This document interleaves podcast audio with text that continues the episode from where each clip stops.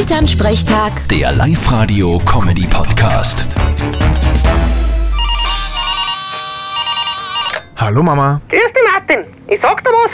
Du solltest da mal ein Beispiel nehmen an den, den Dings da. Äh, wie heißt der? Justin Bieber, Marcel Hirscher, David Alaba. Nein, der Dings, der was da jetzt aussagt. Der, der Thomas Schmidt, genau. An den solltest du ein Beispiel nehmen. Und inwiefern?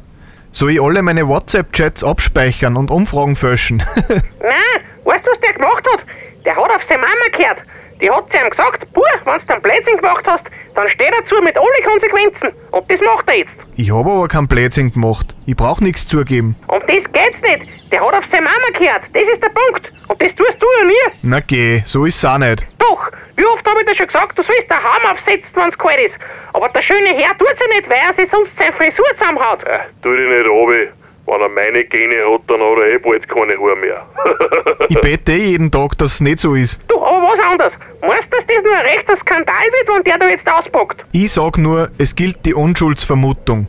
Und ich vermute, dass da vermutlich schon was dran ist. Aber ich glaube nicht, dass das ein Skandal wird. Das ist schon einer. Ja, dabei haben's für einen Kurz sogar ein Bett in der Werner Stadthalle. Ja, Gott zirkt alles. Vierte Mama. Und wir. Vierte Martin.